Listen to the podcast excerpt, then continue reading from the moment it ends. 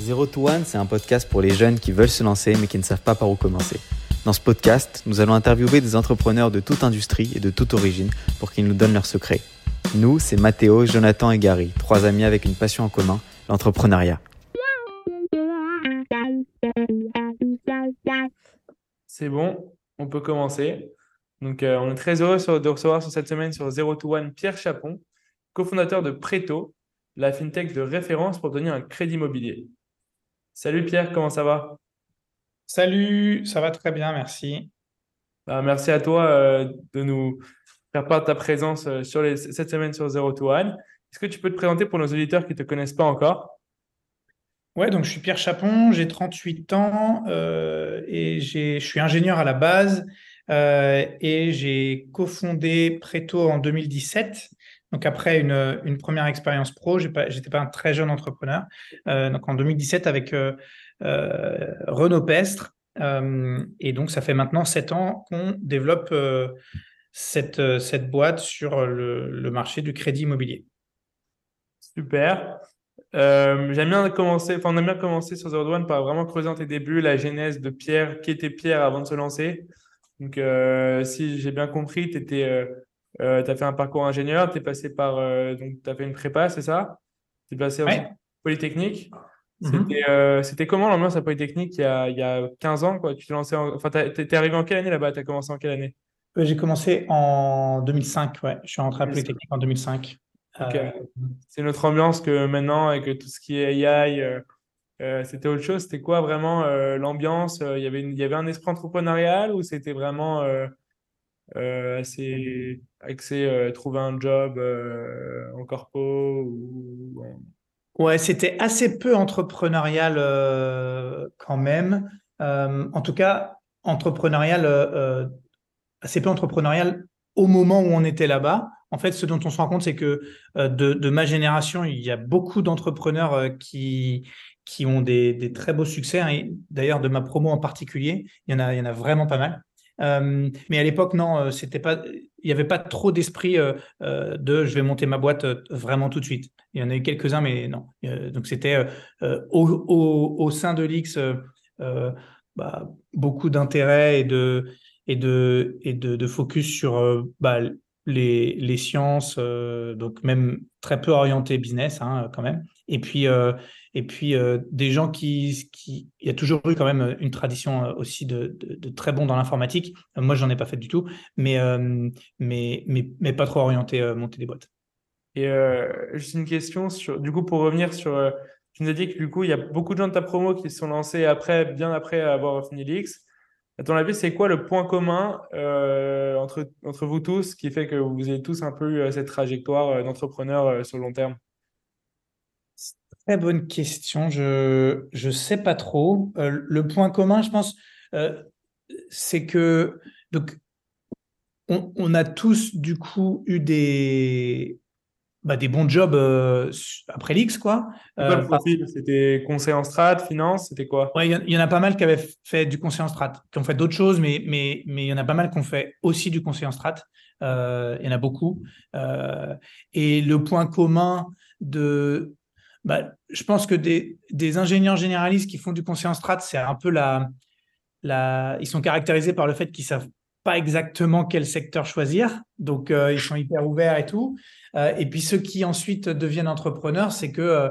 euh, bah, ils, ont pour le coup envie de faire un truc à eux et, ils ont pris ce qu'il y avait d'intéressant et, de, de gain en compétences dans le conseil en strat, mais, mais se, ils se voient pas euh, tu vois, devenir partenaire et tout, ça nous est pas arrivé. quoi. Ouais.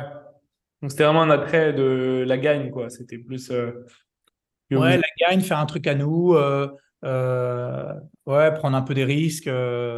parce que ouais, on a, un- on a un profil qui, quand, quand tu as fait des, des grandes écoles comme ça, finalement, tu peux te, tu peux te laisser aller et, et prendre aucun risque et, et avoir un confort, mais qui au final euh, crée pas mal d'ennuis. Euh, et, et, je pense que ceux qui, ceux qui ont eu ça et qui ont décidé de monter des boîtes, c'est parce qu'ils ils voyaient cet ennui qui leur faisait un peu peur, je pense. Ouais. Euh, ensuite, du coup, est-ce que, est-ce que tu, as aussi eu des expériences à l'étranger ou pas vraiment pendant tes études? Truc qui t'a ouvert l'esprit, que tu ouais. as marqué? Ouais, ouais, complètement. Moi, j'ai fait, euh, j'ai fait la, quatrième année d'école d'ingé, je l'ai faite euh, en double diplôme à Madrid. Donc, j'avais fait le choix d'aller à l'étranger. et, et ensuite, euh, et donc, j'ai d'ailleurs, je, maintenant, je suis marié avec euh, la femme que j'ai rencontrée en, dans cette année-là, en 2008, à Madrid. Donc, euh, ça, a été assez, assez structurant. Non, c'est pas une française, du coup. Pas une ah, française. Et non, c'est pas une espagnole. Donc, elle ah. est estonienne. Donc, c'est le, le, côté un petit peu Erasmus où, où, tu rencontres plein de, plein de nationalités. Donc, effectivement, ça a donné une, une coloration internationale à ma vie. et ce qui nous a amené d'ailleurs euh, ensuite à refaire une expérience internationale, puisque euh, moi j'ai commencé au BCG après les écoles, l'école d'ingé euh, à Paris, mais trois ans après, j'ai transféré au bureau de Londres. Ce qui, ce qui nous a permis, nous, d'être ensemble bah, vu que dans, à Londres, c'est possible, plus possible qu'à Paris, de, pour des gens qui viennent de n'importe où, euh, euh, de, de, trouver un boulot et de, et, et de s'épanouir. Donc, on a, on a fait ça et c'était top. Et, donc, voilà. Plutôt Londres ou Paris, du coup? Bah, Pour, la, pour la, qualité de vie, plutôt Londres. Plutôt Londres, On adore Londres, Ça marche. Et du coup, tu as mentionné le, BCG. Euh, Qu'est-ce qui t'a poussé à rejoindre le, BCG, autre, autre du fait que ça attire beaucoup de gens qui ne savent pas forcément où ils veulent aller euh, euh, quand ils finissent leurs études Alors, bah, moi, j'avais fait un stage au BCG. J'avais découvert le BCG. Je connaissais un peu rien au monde de l'entreprise, même en, débarquant de prépa à l'X. et donc, bah, il y a les, boîtes de conseil qui, qui font leur marketing euh, en, en, faisant des, des, des, amphis, des petites présentations et tout. Euh, et j'avais trouvé euh, bah, l'équipe qui était, qui était passée sympathique. Je trouvais ça ouais, intéressant. Le côté un peu. à la fois, c'est concret, c'est dans l'entreprise, mais quand même un peu sophistiqué dans la réflexion, les analyses et tout. Ça, ça m'avait attiré. et vu que j'avais aucune idée de, d'un secteur dans lequel me diriger ou d'une fonction ou d'un métier euh, qui pourrait me passionner. Bah, le côté hyper généraliste, euh, c'était une évidence pour moi. Euh, et ensuite, bah, le, contact avec les gens du BCG, donc l'aperçu de la culture de l'entreprise que j'avais pu avoir bah, avec ces premiers contacts lors de, de leur, euh, leur démarche un peu de, retape, euh, mais aussi ensuite euh, dans le recrutement et tout. Ça m'avait donné envie. J'ai rencontré des gens intéressants, la culture est, est vraiment cool, donc, donc voilà. Bah, c'est très clair en tout cas. Mais imagine, tu devais refaire la, reprendre cette décision aujourd'hui avec ce que tu sais, en sachant que tu veux créer une fintech. Est-ce que tu aurais toujours voulu rejoindre le BCG ou tu t'aurais plutôt orienté dans une startup, une fintech qui marche? Euh, non, je referai la même chose. Euh, je referai clairement la même chose. Euh, me concernant, moi, j'avais besoin. j'avais pas une comment dire une clarté forte sur même mon niveau d'ambition personnelle. Il n'était pas encore construit énormément et, et, et, ça donne un cadre. à la fois exigeant, mais en même temps qui te soutient pas mal et, et ça, ça, c'était important pour moi et je le referai. Ok. Et euh, du coup, tu le referais, mais est-ce que quelles sont pour toi enfin, les choses les plus importantes que tu as retirées de cette expérience euh, en termes de enfin, hard skills, mais aussi de soft skills, peut-être même le réseau que tu as pu te faire? Enfin, Qu'est-ce qui, qu'est-ce que tu as gardé?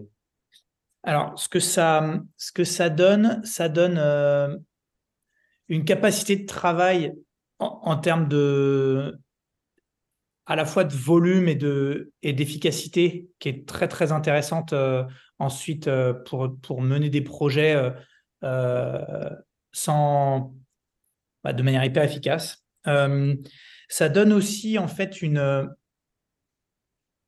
un niveau d'ambition presque sans limite parce que on est exposé très vite à des à des problématiques de grande échelle et on se rend compte que euh, bah, qu'il y a des défauts dans les, dans les organisations euh, qui sont installées, qui font, des, qui, qui, font quand même du gros business, et, alors que euh, bah, c'est pas si bien fait que ça, les choses. Euh, les, les, équipes en place sont pas si impressionnantes que ça. Donc, tu te dis, tu te dis mais en fait, je, peux, je peux y aller. quoi. donc, ça donne, ça donne de la confiance. Ça, c'est important. et, et, vu qu'on est exposé, euh, le, système te pousse pas mal à, tout le temps sortir de ta zone de confort. En fait, euh, tu es, rapidement exposé à, des gens euh, et à, des, niveaux assez élevés et, de plus en plus élevés. Et puis au final, tu arrives à vraiment à t'en sortir quoi, et, à, tout piger et tout. Donc ça donne vraiment confiance. Alors que moi, je ne connaissais pas du tout le monde de l'entreprise, c'est presque impressionnant, tu vois, des, des COMEX et tout comme ça. Euh, l'autre point aussi, ça donne, euh, euh, ça donne quand même des méthodes aussi d'analyse hyper efficaces de, pour, pour, décortiquer des problèmes de manière assez pragmatique et quand même assez fine. Et puis, et puis ça donne un réseau, à la fois un réseau de, de, ceux qui, de ceux qui restent dans le conseil, parce que pour le coup, euh, il y a quand même une qualité de, profil pour, les, gens euh, bah, qui étaient un peu au-dessus de moi euh, et, et qui ont, pour le coup, fait leur trou dans le conseil, qui se spécialisent dans, des domaines particuliers. Bah, c'est des gens qui sont quand même brillants et, et qui et qu'on peut ressolliciter par la suite pour prendre leur avis et tout ce que j'ai fait. moi, ensuite, je me suis lancé dans les services financiers. et aussi le réseau bah, des anciens qui, comme moi, font d'autres trucs qui est, assez fort et qui est de grande qualité. Tu as des exemples de, de, fondateurs de grosses boîtes qui sont passés par, par le BCG en même temps que toi? Par le BCG en même temps que moi, de grosses boîtes. Euh,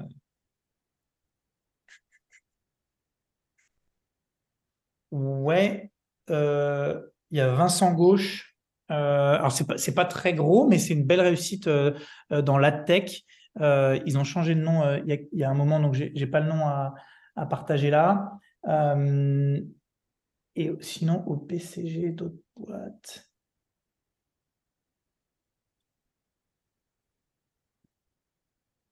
Non, j'en ai, ai pas qui me reviennent. Oh, c'est pas grave. Et, du coup, qu'est-ce qui a fait, enfin, à quel moment tu as eu le déclic de vouloir partir du BCG et et aller vers une aventure un peu plus entrepreneuriale euh, avec PGX10, si je ne me trompe pas. Ouais. Si, pardon, il y en avait un autre au BCG, mais c'était à Londres pour le coup. Euh, pour le coup, un énorme succès. Le fondateur de Funding Circle, euh, c'est un ancien du BCG que, que j'avais pu rencontrer là-bas. et là, pour le coup, c'est assez énorme comme boîte. ensuite, donc, qu'est-ce qui a fait que j'ai quitté le BCG C'est ça ta question? Ouais. À quel moment tu as eu le déclic de, vouloir quitter le BCG et de lancer sur euh, PGI Alors, déjà, moi, j'ai fait six ans. Euh, six ans, c'est assez long, en fait, en, dans le conseil. Euh, mais j'ai fait aussi longtemps, on va dire, alors que, au fond, je pense que j'étais destiné à, à, à, faire autre chose parce que j'ai. Hum, bah, je suis passé de Paris à Londres. Donc, ça a été euh, une nouvelle étape euh, hyper, euh, où j'ai retrouvé plein, plein d'intérêt pour moi. et ensuite, j'ai été débauché par Pierre Kosciusko-Morizet qui a, qui a, constitué une équipe. et donc, il a, il a chassé des, des profils, plusieurs des profils assez similaires aux miens. et donc, et donc voilà, et c'était pas neutre puisque ça, ça voulait dire bah, quitter Londres et revenir à Paris. Donc j'ai été chassé, c'était le bon, vraiment le bon déclic. J'avais déjà envie, euh, mais c'était assez, comment dire, c'était un peu.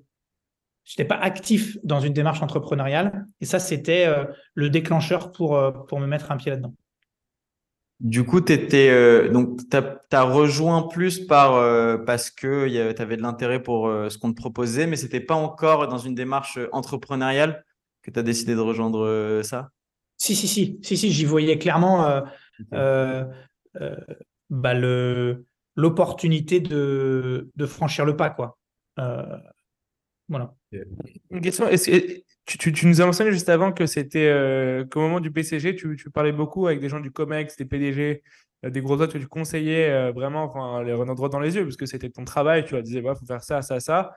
Est-ce que c'était un peu un déclic à ce moment-là de te dire, je peux rivaliser avec ces mecs, en fait, je peux aussi avoir le niveau d'un PDG du CAC et de créer une grosse boîte comme ça C'était à ce moment-là ou pas vraiment que tu as eu ce déclic de dire, moi aussi, en fait, moi aussi, je vais avoir ma boîte, moi aussi, je vais être comme eux Est-ce que le fait de côtoyer ces gens-là, c'était un peu le déclic ou pas trop? Alors, déjà, je ne euh, conseillais pas en direct des, des PDG du CAC. Hein. Euh, C'était pas ça. Hein. Non, non, euh, mais es dans les, quand je dis ça, genre, tu es dans les équipes d'analystes ou d'associates euh, qui vont du coup bosser sur les, les, cas qui derrière sont proposés par le partenaire à la boîte. Ouais, c'est ça. Exactement. Et puis aussi, j'ai fait pas mal de private equity. Donc, pour le coup, là, là, sur des boîtes qui sont plus petites que, que des boîtes du CAC, là, avec les CEO en direct, mais des boîtes qui valaient quand même quelques milliards. Euh, donc, euh, pas le niveau du CAC avec le niveau PDG, mais, mais un petit peu en dessous euh, quand il s'agissait de, bah de, de, notamment sur des vendors due diligence, quand il s'agissait de d'aider le management à, à, formuler bah, la stratégie pour donner envie d'acheter la boîte. Quoi. et ça, ça c'était en direct avec les, avec les, équipes dirigeantes. Donc oui, mais c'est progressif. Euh, la, croissance de à la fois l'envie et euh, la, la, confiance de pouvoir y arriver euh, dans l'entrepreneuriat, c'est progressif. Donc le, fait d'avoir d'avoir été exposé à des à des boîtes et, en se disant bah c'est pas si compliqué que ça euh, de faire euh, aussi bien ou mieux. Euh, c'est une partie des choses. il y a aussi le fait de voir des amis qui se sont lancés un petit peu avant et, de voir comment ça se passe et de prendre des conseils et tout. C'est pas c'est pas que le fait d'avoir vu des, des, des, boîtes en tant que consultant quoi. Ok. Donc après du coup tu rejoins PJ, PJX10 après le BCG avec du coup il s'appelait comment? Pierre Coscomorisé c'est ça? Ok, euh, qui était cofondateur d'Isaïe, si j'ai bien compris aussi. Euh... Ouais, et initialement Price Minister. Isaïe, c'est le fond, mais euh, la boîte qu'il a, qu'il a montée euh, et qui fait de lui un, un des précurseurs des, des, des, boîtes Internet de, de forte croissance, donc c'est dans les années 2000, hein, c'est Price Minister qui a été un énorme succès. Okay. Il a revendu à un groupe japonais, c'est ça? Ouais, à Rakuten. Énorme. Euh, je savais pas que c'était lui, ok. et euh, du coup, avec lui, vous brainstormez un peu ensemble. Si j'ai bien compris, il avait chassé euh, pas mal de profils comme toi, de mecs assez corpos ou qui ont la tête bien faite, qui veulent se lancer avec un peu d'expérience pro. Et vous, vous brainstormez du coup ensemble pendant un an, un peu plus d'un an, sur la prochaine grande licorne. C'était quoi le processus d'idéation, de brainstorm? Est-ce que tu as, as, des conseils pour pas trop se perdre? Parce que quand on recherche des idées de boîte, on peut parfois avoir tendance à se perdre sur euh, ah tiens mais celui-là il fait comme ça pourquoi je ferais pas comme ça? Et tu as, 10 000 idées et quand tu te focuses et tu trouves vraiment euh, l'idée et la fait naître en un projet euh, concret quoi. Ouais.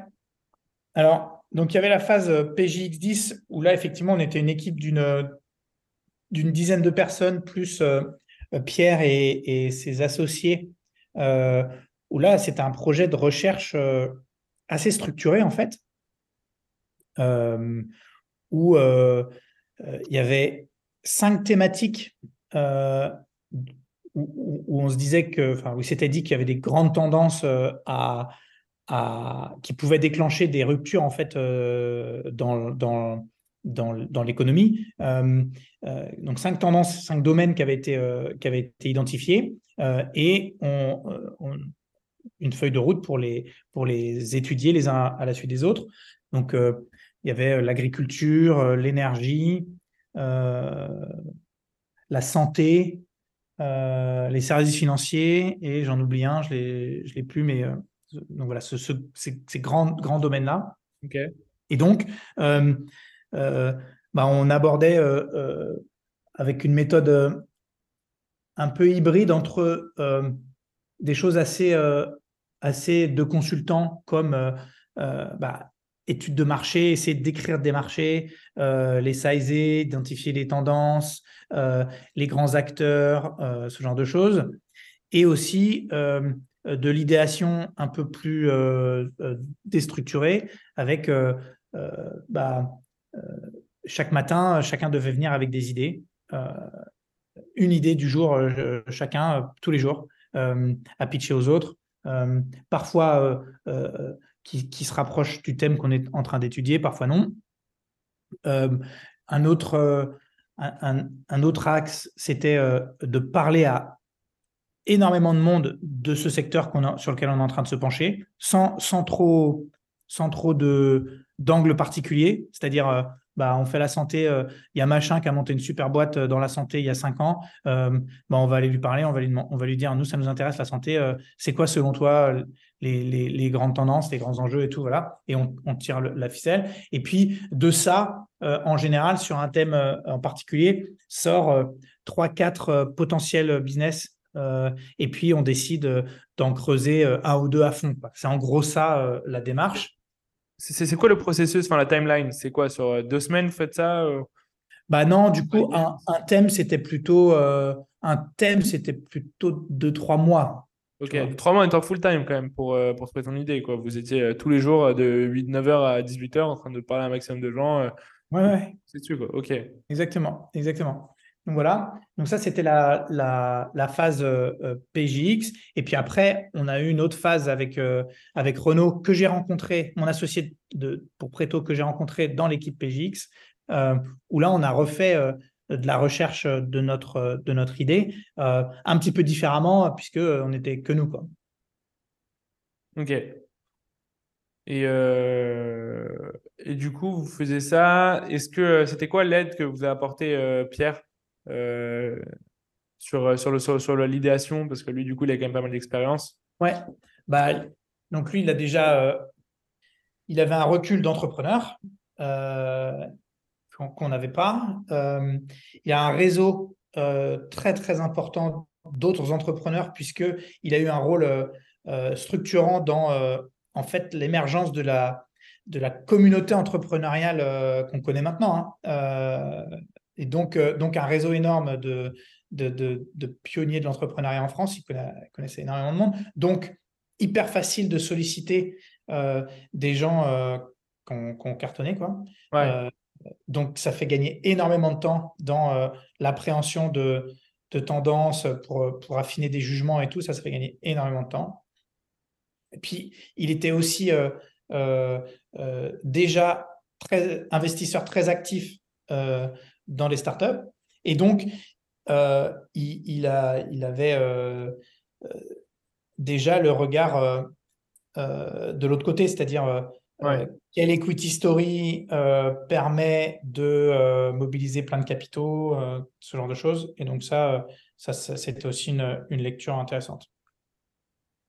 Mhm, ça marche. Et pour nos éditeurs qui nous écoutent, enfin, qui n'ont pas cette chance de, de connaître énormément d'entrepreneurs, comment tu, quels conseils tu, tu pourrais le, leur donner pour générer une idée par jour, s'éduquer sur un, sur un nouveau domaine et, développer un, projet entrepreneurial?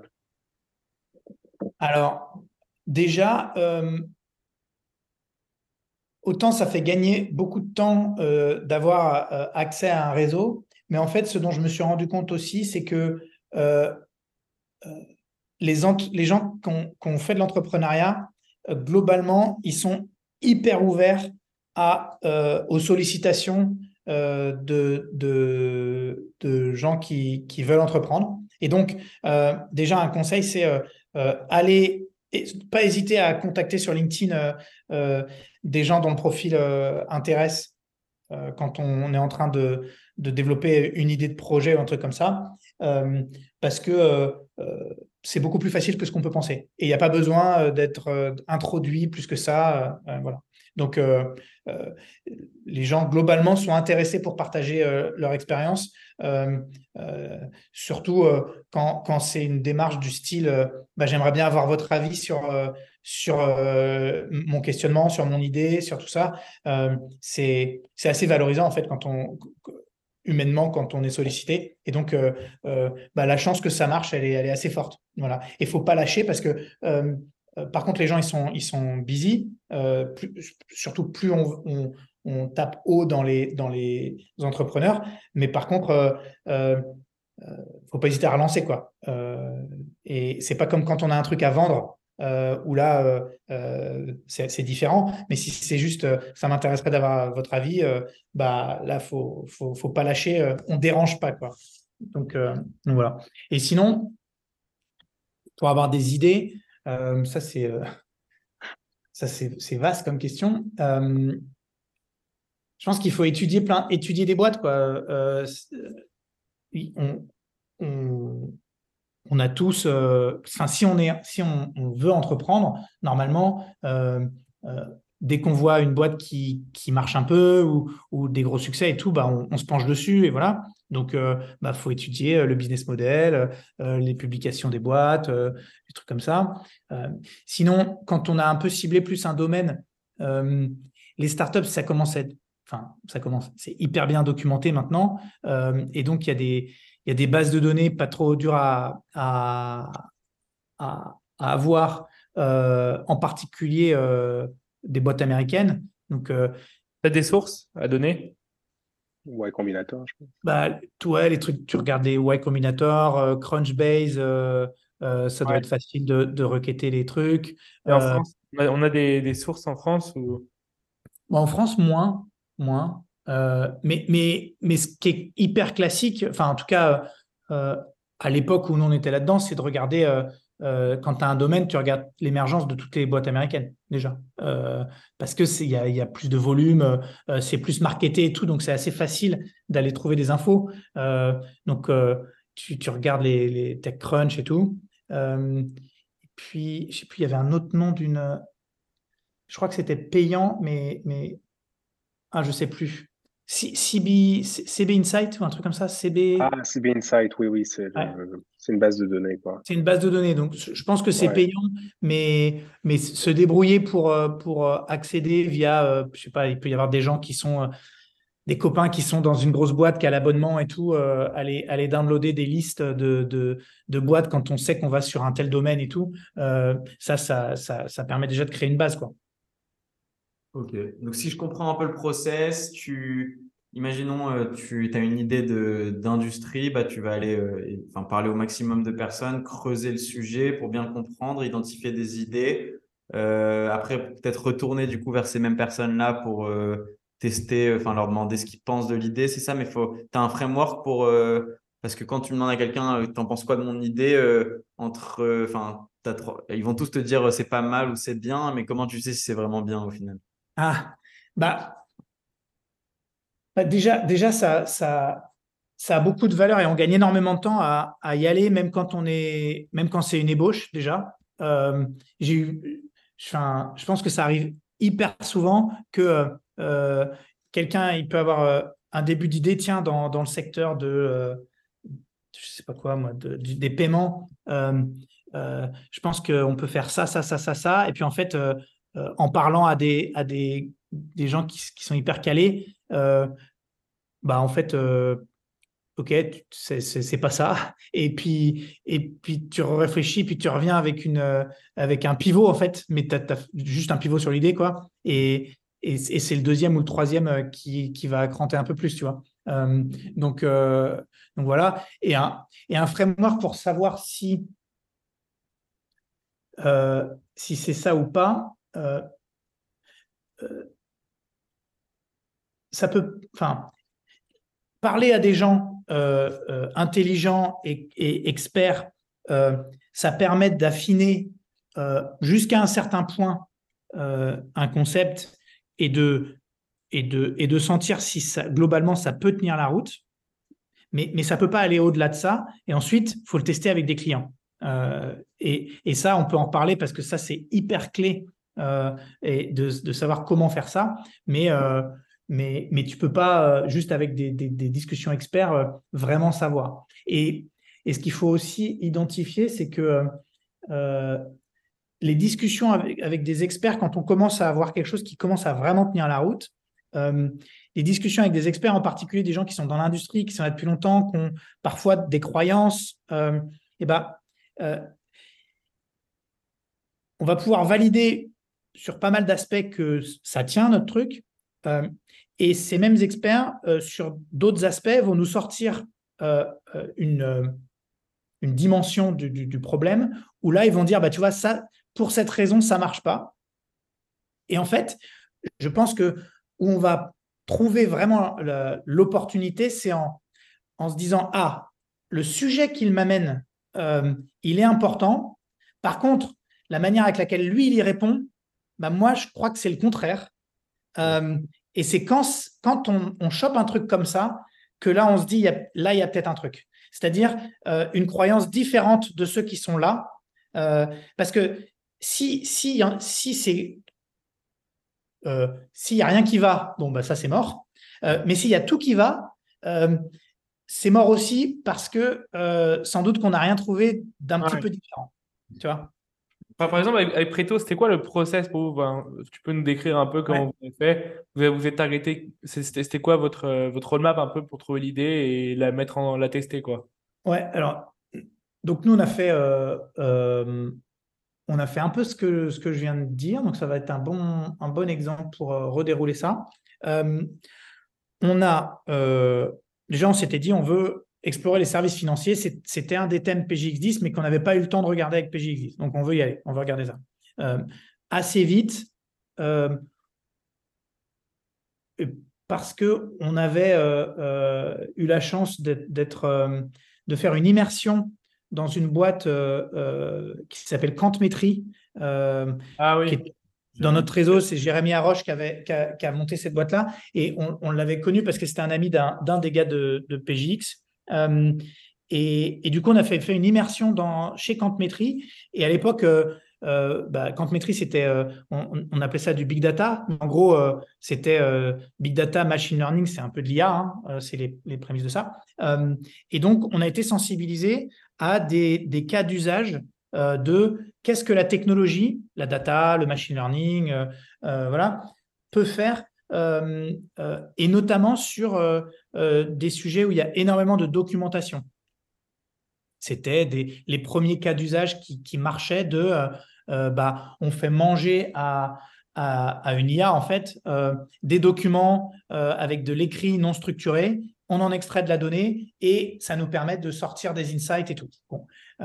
et du coup, ça nous avait mis la puce à l'oreille, tiens, bah, c'est quel, domaine dans, les services financiers a plein de documents euh, Et donc, on est arrivé sur le crédit immobilier. Voilà, parce que euh, bah, en tant que consommateur, euh, on pensait assez rapidement aux, produits retail et, où est-ce qu'il y a le plus de doc bah, C'est le crédit immobilier. Donc, c'est pour ça qu'on s'est penché sur le crédit immobilier. Donc, ça nous a donné envie de, de regarder. Au début, en nous disant, tiens, bah, on va faire l'outil qui, qui va équiper les courtiers euh, pour automatiser une partie en, euh, euh, dans, la, dans l'analyse des dossiers automatisés et tout, en mode intelligence artificielle et tout. Bon.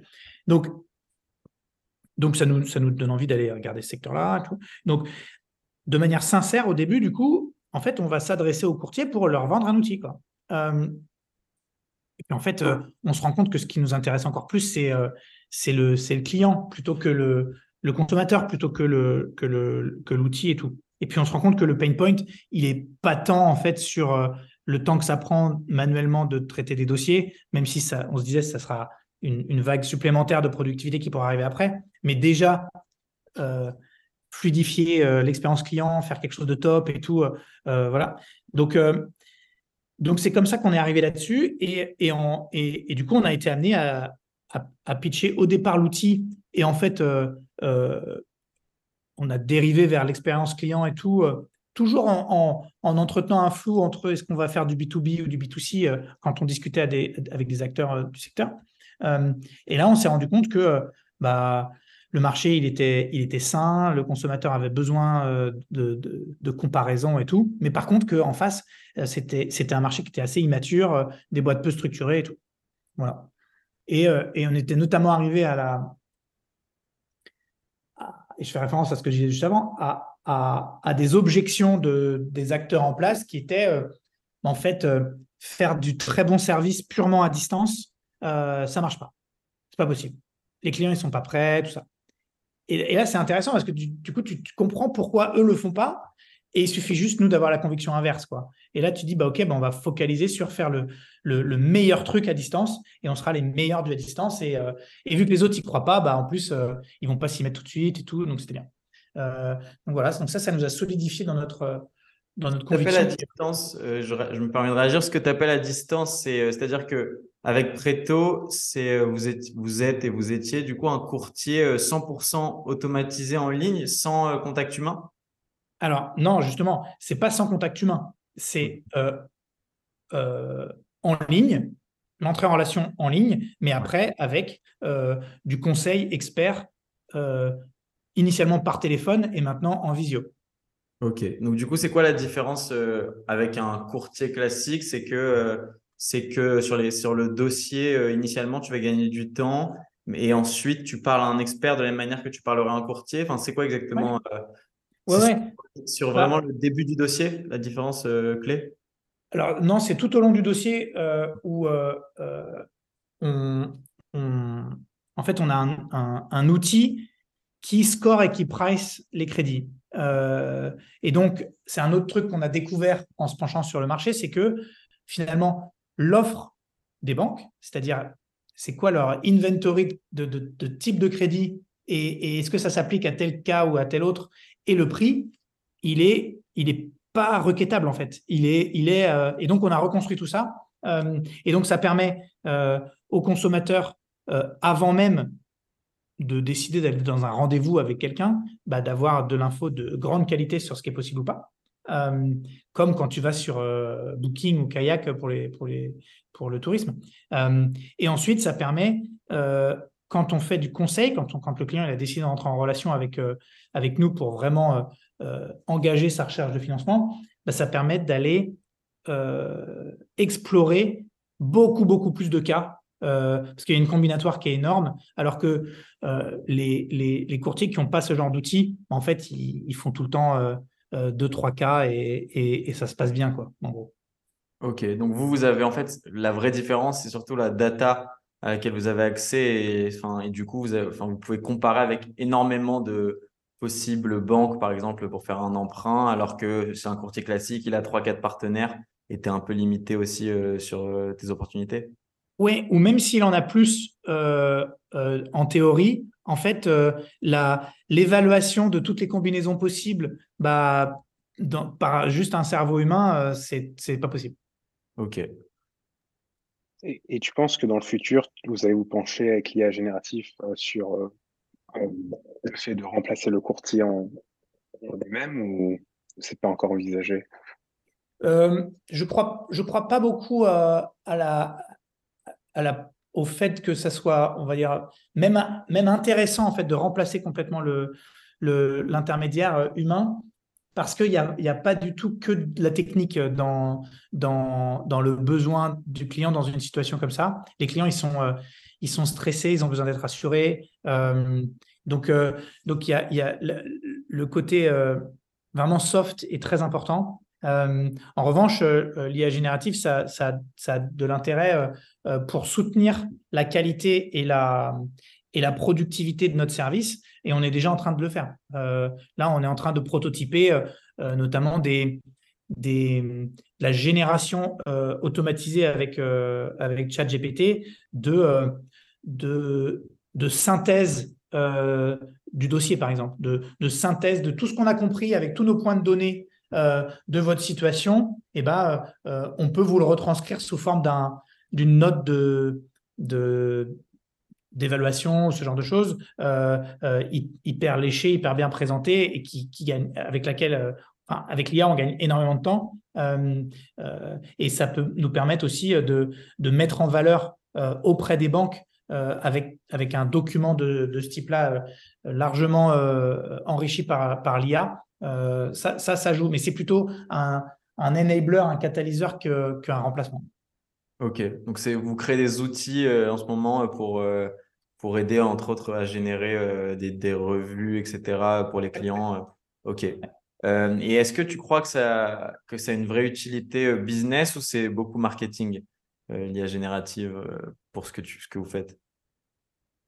Alors, euh, l'utilité business, nous, on, explore encore, donc on verra.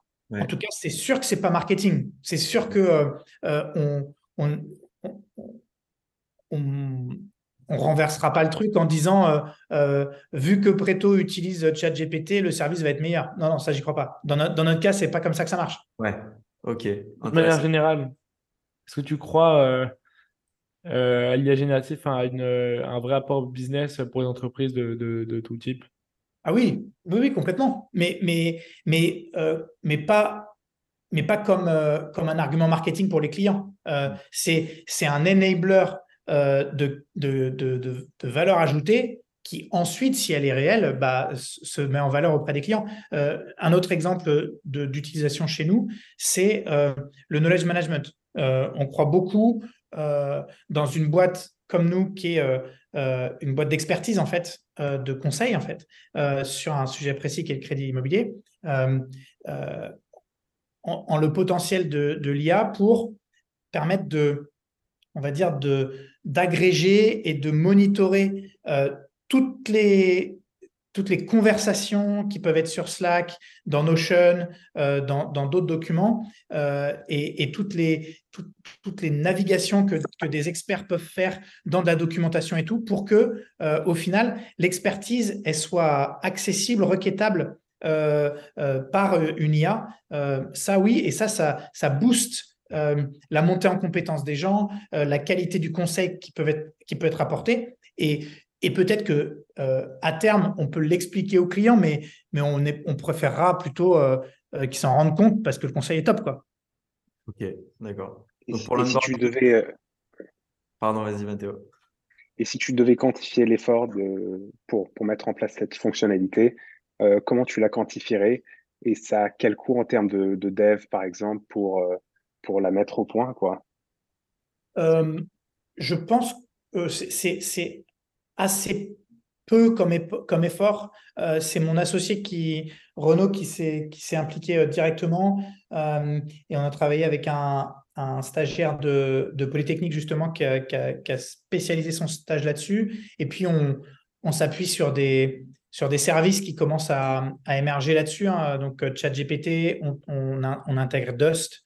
et donc c'est assez, c'est plus de l'assemblage euh, et, assez léger en, développement et en effort euh, pour l'instant.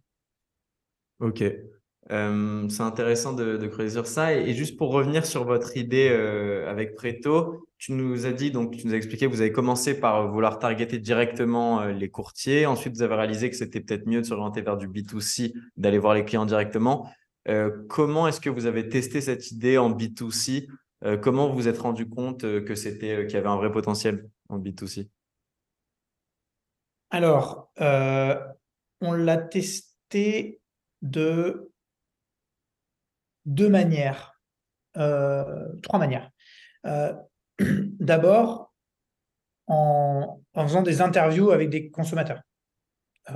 donc, dans notre réseau, déjà, nos potes proches, tiens, qui a acheté euh, ou qui est en train d'essayer d'acheter. Euh, voilà. Donc, euh, on essaie de trouver des contacts. et pour essayer de, de, débiaiser le plus possible du côté on se connaît et tout parce que c'est notre réseau, ben, on essaye de, de, proche en proche d'aller dans le cercle de niveau 2 et 3.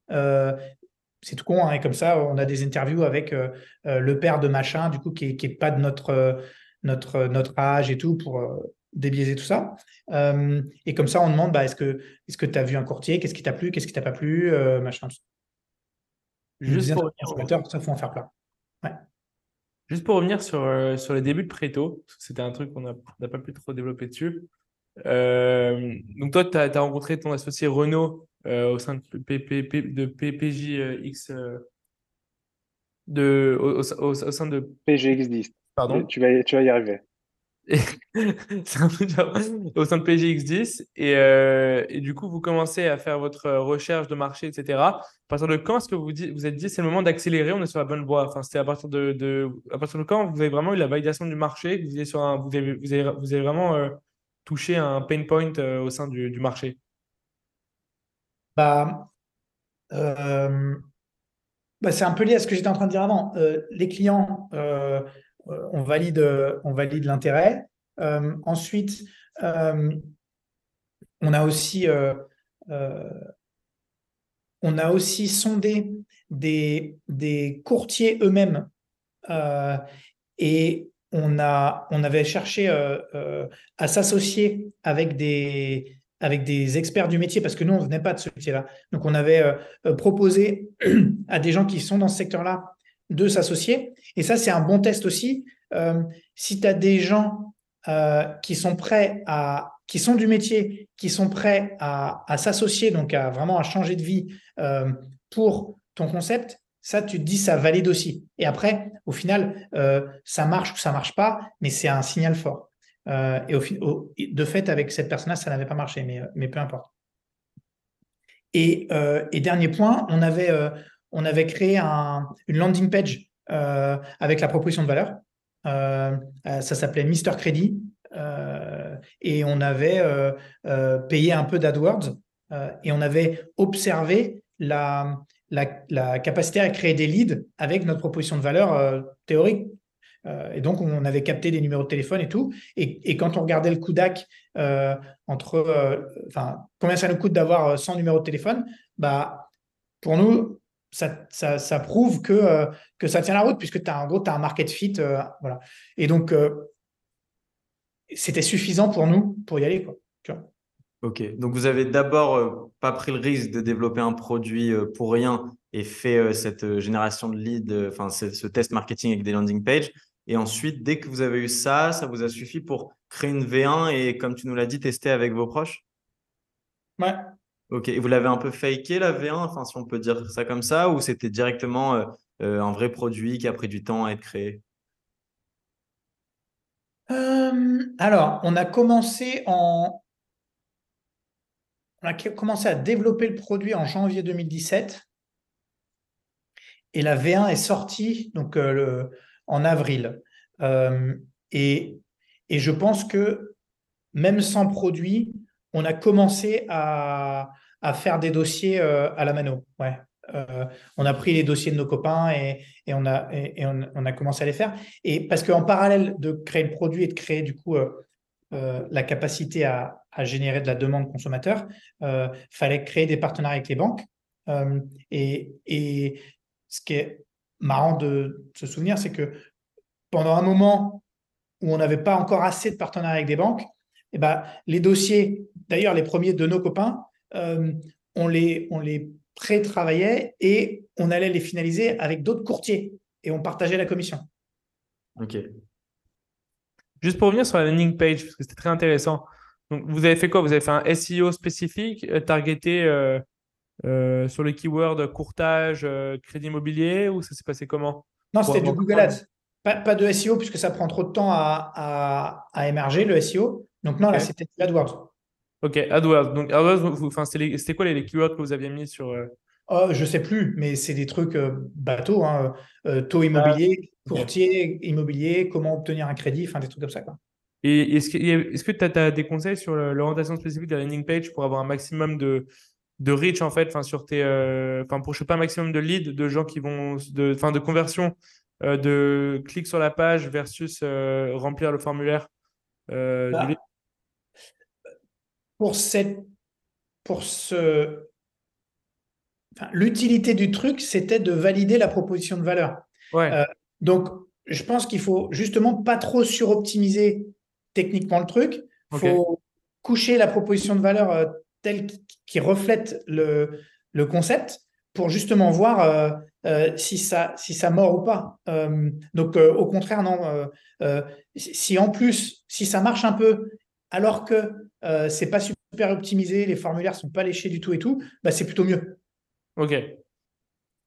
Vous voulez vraiment être sûr à 100% avant d'aller all-in. ouais.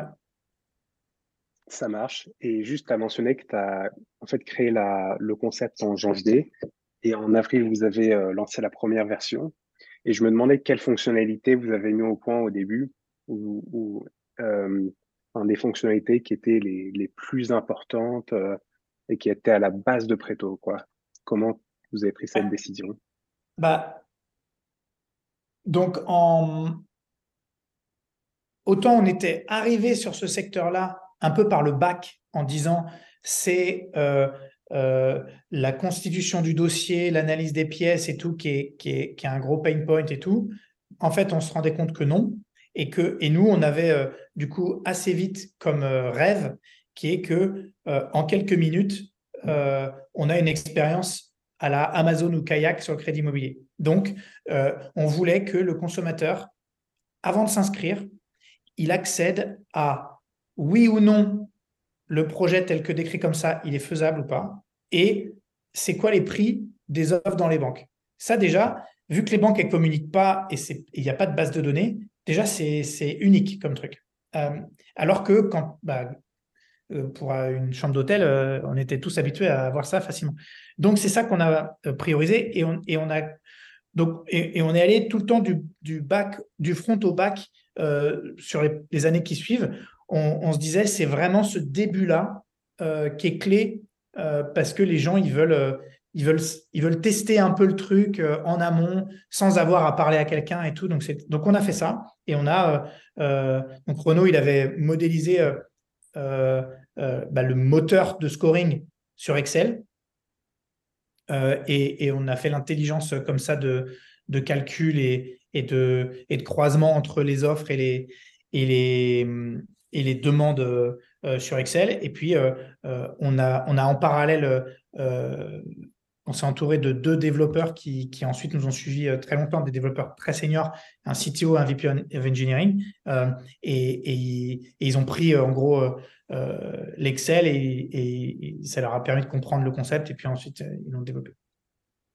Donc cette donnée, euh, vous l'avez générée, euh, tu peux nous réexpliquer comment vous avez généré cette donnée-là euh, qui n'existait pas? Il n'y avait pas de base de données à ce moment-là? Ouais, bah le tout début, c'est la... en fait la base de données, il y a plusieurs couches. Il y a une première couche qui est les banques, elles donnent quand même des guidelines, même si c'est pas assez précis, de ça je fais, ça je fais pas, machin.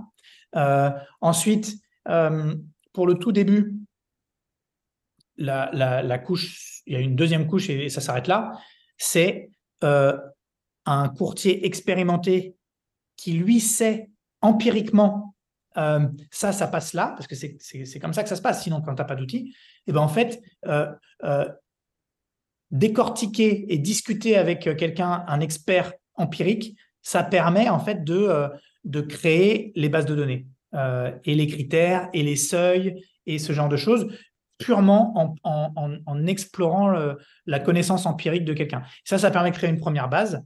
Et ensuite, quand on met des flux là-dedans, bah là, ça s'enrichit, puisque ensuite, euh, tu mets des flux, c'est-à-dire tu fais des demandes où bah, c'était censé dire oui, ça dit non. Et eh bah, hop, ça veut dire qu'il nous manque une couche de données, et plus tu as de volume, plus ça, plus ça apprend. Ok. Du coup, il y a quand même un danger avec cette approche empirique de afficher euh, des, euh, des, offres qui au final ne sont pas réalisables. Enfin, vous vous engagiez pas sur ce que vous proposiez euh, sur le site. Exactement, tout à fait, tout à fait. Et c'est et c'est et c'est complètement fine parce que en fait, en tout cas dans notre secteur, mais mais je pense que c'est ça serait ok dans plein de secteurs. le client déjà, il, est tellement content d'avoir quelqu'un qui, qui dit quelque chose no bullshit euh, sans avoir à, blablater pendant longtemps, que euh, la, précision, euh, de toute façon, ensuite, il y a le temps de, de reconstituer le dossier. Peut-être le projet, de toute façon, il va se faire dans trois mois, les choses auraient pu changer et tout. Donc, non, on n'a on a jamais, il n'y a pas eu de friction engendrée par le fait qu'au début, c'est pas très précis. quoi. C'est juste que ça marche moins bien, mais, mais ce n'est pas déceptif. Si tu devais revenir, enfin, prendre la globalité de Préto, c'est quoi le plus gros challenge que vous avez fait face? Est-ce que c'était euh, au début C'était plutôt en, ce moment-là avec la période de crise, euh, d'inflation des taux euh, Et comment vous y répondez? Ouais. Alors, je dirais que sur la phase de. Effectivement, en ce moment, il y, a une, crise là. Donc, sur la phase d'avant, le plus gros challenge pour nous, nous, on ne vient pas du, commerce, tu vois, alors que euh, c'est un métier euh, euh, très commercial. Donc le gros challenge, ça a été de, de créer une, une culture commerciale et de développer une équipe sales performante sur un métier complexe et, et, qui scale. Quoi. ça, ça a été, ça a été un gros, gros défi. Et effectivement, le deuxième, là, c'est bah, le marché se retourne et, et l'inflation et la hausse des taux, ça a une, double conséquence pour nous parce que notre marché sous-jacent se retourne. il divise par deux, en gros, hein, le marché du crédit en ce moment.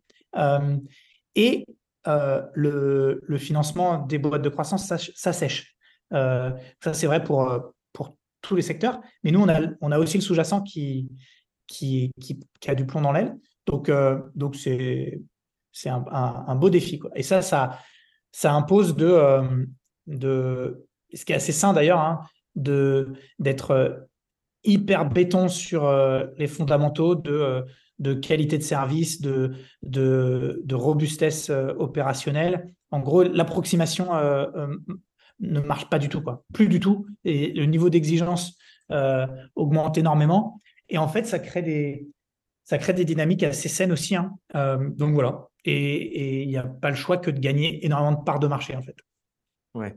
Et du coup, est-ce que d'un point de vue data aussi, c'est intéressant d'aborder le sujet, cette augmentation des taux un peu soudaine, elle fait que c'est compliqué de du coup d'automatiser euh, cette euh, ce que tu nous as expliqué de euh, pouvoir sortir des taux et d'avoir empiriquement de la donnée etc vu que ça change est-ce que c'est compliqué pour vous du coup d'adapter l'outil? Pas tant que ça. Pas tant que ça parce que non enfin les signaux d'augmentation de taux pour le coup on, on les a. Euh, et il y a d'autres variabilités euh, qui ont toujours existé, euh, qui sont tout aussi importantes, comme les critères d'intervention des banques, par exemple. Ça, ça, on est habitué à ce que ça bouge beaucoup tout le temps. Donc, donc non, ça, ça, ça c'est pas un gros sujet. Ok. Et du coup, j'imagine en fait que votre outil il est d'autant plus intéressant en ce moment puisque on était dans une phase, une période où c'est vrai qu'il y avait peut-être plus de transactions mais euh, avec des taux qui étaient souvent bas. Et il y avait assez peu de différence d'un taux à un autre. Et aujourd'hui, on rentre sur des différences de taux euh, assez conséquentes, non, euh, entre, d'une banque à l'autre? Tout à fait, tout à fait, exactement. Tu tout à fait bien répondu. avant, le marché, il y avait plein de volumes, donc c'était positif, il y avait du vent dans les voiles pour nous, mais c'est vrai que la, la valeur ajoutée d'optimiser pour un client, à la fois le taux, mais aussi la possibilité de décrocher le crédit, il n'y avait pas trop de, de, problèmes en fait, parce que les vannes du crédit étaient ouvertes à fond. Donc voilà, euh, là c'est clair que c'est complètement différent. Euh, moins de volume, mais par contre, euh, beaucoup plus de stress pour vraiment avoir le crédit, y compris jusqu'aux vendeurs et aux agents IMO qui, qui, qui, sont dépendants de la capacité de l'acheteur à, à, décrocher le crédit. Donc la valeur d'un très bon intermédiaire qui va euh, ajouter de la sérénité là-dedans, c'est important. Et oui, avec des taux élevés, les écarts d'une offre à l'autre euh, et, l'intérêt d'aller vraiment screener le marché, il augmente fortement. Tout à fait. super intéressant. Juste pour finir sur Préto, euh, sur le plus prochain du début, quand tu as mentionné le fait de construire une équipe de sales performance, tu as des conseils dessus pour bien recruter les sales quand tu te lances? Quand tu n'as pas trop d'expérience là-dedans, que tu n'es pas un sales dans l'âme, quoi, pour recruter les bons sales et, vraiment scale sur ce point de vue-là? Ouais. Euh, je pense que ça s'apprend pas beaucoup dans les bouquins, ça. Euh, je, je, pense que ce qui, est, ce qui peut être euh, hyper clé, c'est de, c'est de trouver dans son réseau quelqu'un qui a recruté des sales. et, et en Magic Time, sur les, sur les 3-4 premiers recrutements, euh, doubler les entretiens avec cette personne-là euh, et, et, comparer euh, le jugement que, que toi, tu aurais eu et, et son jugement à, lui ou elle. on ne l'a pas fait, nous, au début, et, et clairement, on a perdu du temps là-dessus. Donc ça, c'est ça. Et, et, et, par contre, documenter sur les fondamentaux du recrutement aussi, parce que celle, c'est spécifique, mais les fondamentaux du recrutement, voilà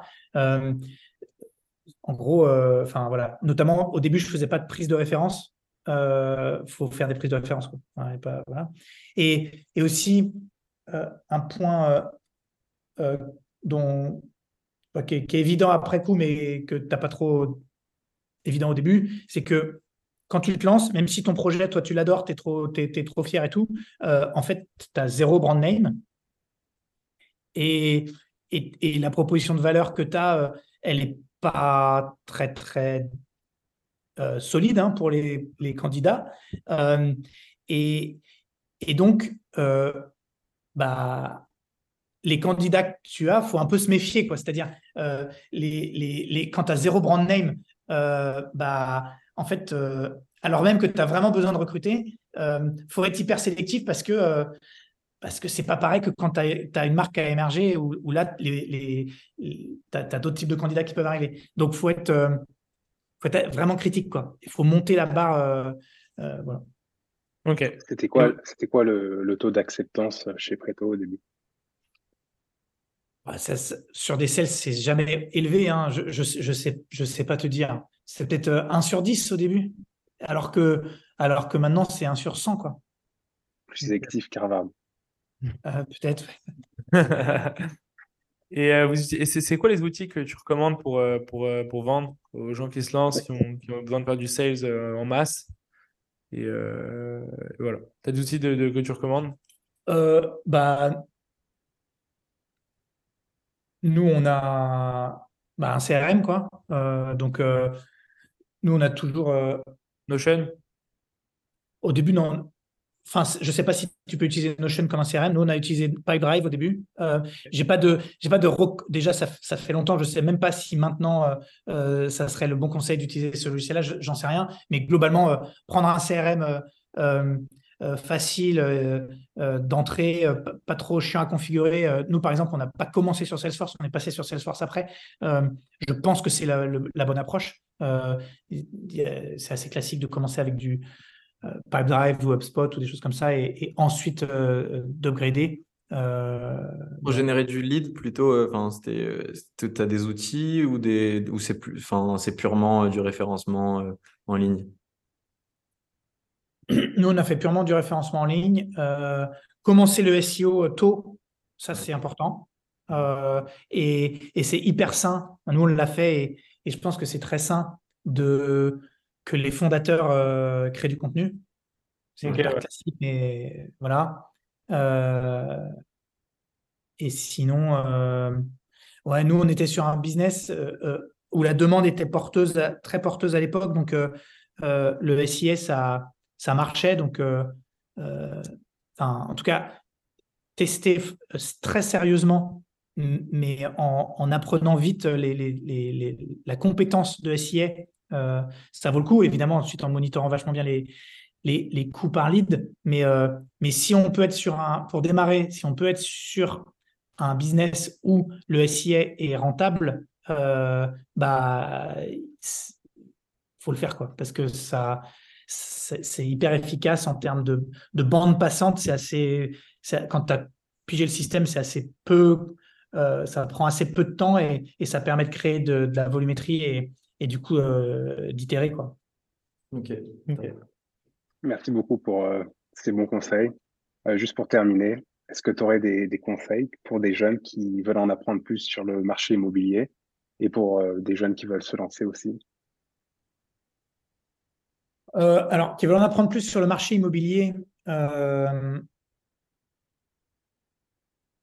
bah, il y a un cas classique de, je suis jeune et l'immobilier m'intéresse, c'est du petit immobilier locatif. Je pense que ça, il, y a beaucoup, beaucoup de gens qui se disent euh, tiens, ça, serait super si euh, assez jeune, je pouvais déjà faire un premier investissement immobilier. Euh, bah, je pense que c'est une très bonne, très bonne chose à faire. Ça apprend plein de choses. C'est un projet même au-delà du gain et, c'est duquel on peut apprendre pas mal de choses. donc, je pense que c'est très bien. Et il y, a des, types de biens euh, euh, à toute petite échelle où on peut euh, faire une opération intéressante et, apprendre plein de choses. Là, par exemple, il y a, un, nouvel alternant chez Preto qui est tout jeune, qui doit avoir 20 ans, et il a déjà fait l'achat d'un parking à Paris avec une rentabilité qui est intéressante, un crédit en ayant mis très peu d'apport et tout. il a appris plein de choses, il a pris goût et, il s'est créé une expérience. Ça, je trouve ça super. donc, regardez des petites choses, commencez petit déjà, commencer petit et, et, y aller. Et, le truc tout bête bah, pour tester du locatif, c'est c'est un peu l'idée de, de hacking dans, dans tout démarche entrepreneuriale. Hein. notre landing page, c'est un peu ça. C'est mettre une annonce euh, euh, une fausse annonce euh, sur le bon coin et tester le couple prix, localisation, propulsion de valeur. C'est la même chose en fait. Est-ce que ça appelle? C'est la même chose qu'on a fait avec la landing page pour voir avec 200 balles d'AdWords combien de numéros de téléphone on obtient. Bah, déjà de se lancer dans une démarche comme ça sur l'exemple de l'immobilier, bah, c'est aller, aller au contact du client pour se dire est-ce est-ce que j'y vais ou pas. Et ensuite, sur l'entrepreneuriat, un autre conseil, c'est de surtout pas être protecteur de ses idées euh, parce que euh, euh, la plupart des gens auprès de qui vous avez envie de tester vos idées, si, vous les ciblez bien, bah, c'est des gens qui autre chose à faire que de piquer les idées des autres parce qu'ils sont déjà en train de faire des trucs. et qu'il il y a énormément de. Il y a beaucoup plus de choses à apprendre en exposant ses idées à des gens malins versus le risque euh, de, de croire qu'on a, qu'on a trouvé euh, l'idée du siècle et de se la faire piquer, ça, ça n'existe pas. Donc, euh, si, si, si, si on peut tuer ce frein et aller au plus possible au-devant des gens du secteur, même des concurrents et tout, tout le monde est, est, trop occupé pour, pour, pour, pour piquer les idées, en fait. Donc, vous avez entendu les, ceux qui nous écoutent, partagez vos idées et envoyez-nous par mail on, les validera. merci en tout cas, Pierre, euh, pour, tes conseils et pour ton temps. C'était un super épisode. Et euh, merci encore. C'était très, très Merci beaucoup.